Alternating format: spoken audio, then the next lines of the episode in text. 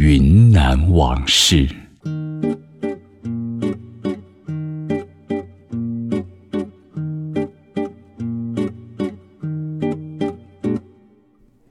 一九零六年，昆明第一家电影院水月轩在翠湖开始营业，电影从此走进了昆明人的生活，昆明也成为了国内为数不多的第一批拥有电影院的城市。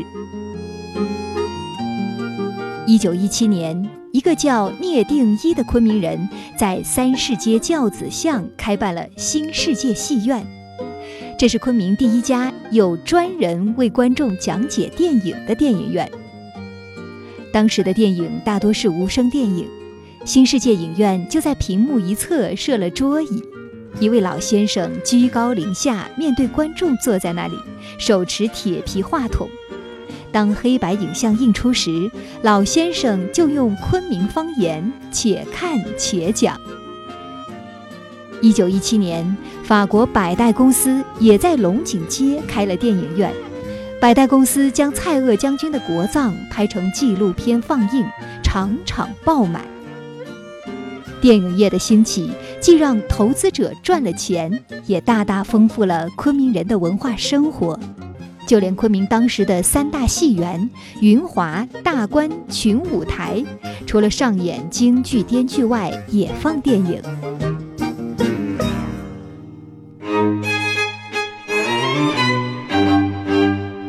旧社会看电影规矩多。一九一五年七月，省政府下令不准男女观众同场看戏，不准男女演员同场演戏，不准女人夜间看戏，理由是敦化风俗。不过上有政策，下有对策，男女不能混坐在一起，就把电影的放映幕布挂在影院正中间，男女隔着幕布各坐一边。一方看正面，另一方看反面，不准女人晚上看电影，就开设午间场，让他们白天看。当时社会秩序混乱，电影院里也经常有人滋事，影院就在观众席后方专门设一个弹压席，供执勤的警察坐。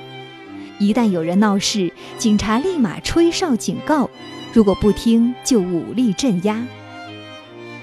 电影放映之前，要先依序放孙中山、蒋介石、龙云的头像。弹压席上的警察吹哨子，大喊“全体起立，向领袖致敬”。放完领袖们的头像后，叫坐下，才开始放映电影。这中间大约要花五到六分钟。如果你不听指挥，随意起立坐下，就会遭到警察的臭骂，甚至棒打脚踢。老昆明人对此很反感，却敢怒不敢言，私下将之称为“被迫罚站”。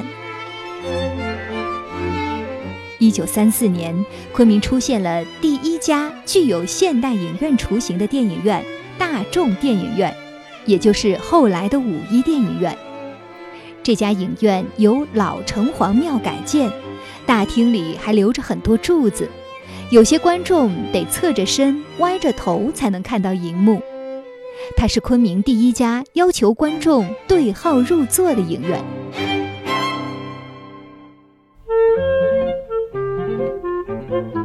抗日战争爆发后，昆明成为大后方，城市人口激增，原有的几家电影院就显得不够用了。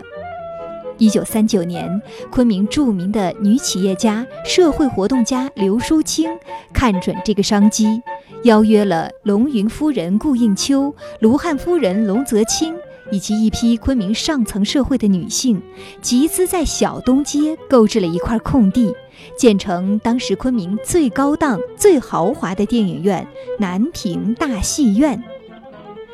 因为股东中有众多的官商夫人，因此又被民间称为“夫人集团电影院”。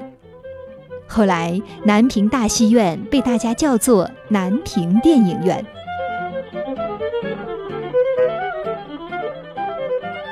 南屏大戏院由当时著名的设计师赵申设计。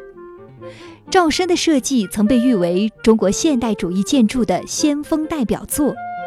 场内设计的是倒仰式座位，让观众有种半躺着看电影的舒服感。这种设计在当时称得上是全国第一家。负责建筑施工的是承接过南京国民大会堂的陆根记营造厂，负责水电工程的是上海来的福记水电行，负责木作装修、木座椅的是上海的义成木器公司。全国最有实力的公司联手打造出来的影院，辉煌壮观，昆明百姓称赞它像一座富丽堂皇的宫殿。影院的放映机和银幕、连幔、音响设备都从国外进口，屏幕也是当时最先进的橡皮银幕，画面清晰，色调柔和。一九四零年，这个具有西式建筑风格、能容纳一千四百人的影院一建成，就成为了整个西南地区最早的现代化专业电影院。可与当时全国最高级的南京大华电影院和上海大光明电影院相媲美。除了硬件好，南平大戏院还和好莱坞、二十世纪福克斯、华纳、环球、派拉蒙、哥伦比亚等全球著名的八大影片公司都签订了租片协议。在昆明抢映头轮片，实现了与好莱坞同步上映。影院同步上映过《月光落下》《大独裁者》《左拉传》《魂归离恨天》等影片。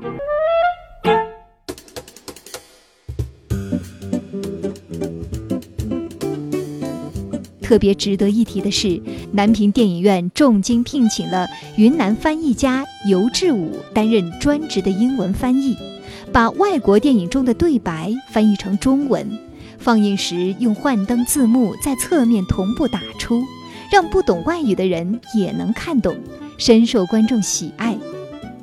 影院还把影片内容逐期刊印成册，任观众取阅。小册子受到知识分子的欢迎和赞赏。在放映《呼啸山庄》改编的电影《魂归离恨天》时。几乎全昆明的知识分子和学生都光临了。在放优秀电影的同时，南平大戏院还独创了很多经营方式，如周末对学生实行半价，免费给学生放映抗战宣传片等。南平大戏院还积极参与公益事业，如1943年5月与社会各界共同捐献滑翔机九十架。请著名音乐家举行演奏会，捐助学生；举办悼念冼星海音乐会等。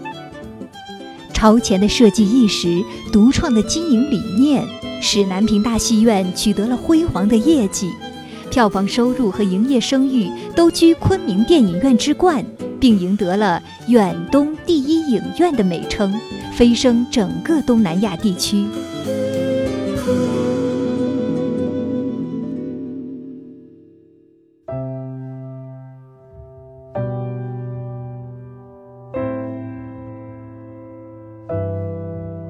中华人民共和国建立后，南平电影院仍然是昆明观影的圣地。二十世纪八十年代更名为南平立体电影院。很多老昆明人至今还记得在那里看全国第一部立体电影《美国西部片：枪手哈特》的经历。如今，南平电影院已经不再放映。它成为了省级重点文物保护单位，作为昆明电影版图中的一个遗迹，屹立在春城的市中心。感谢收听本期《云南往事》，我是金潇，下期节目再会。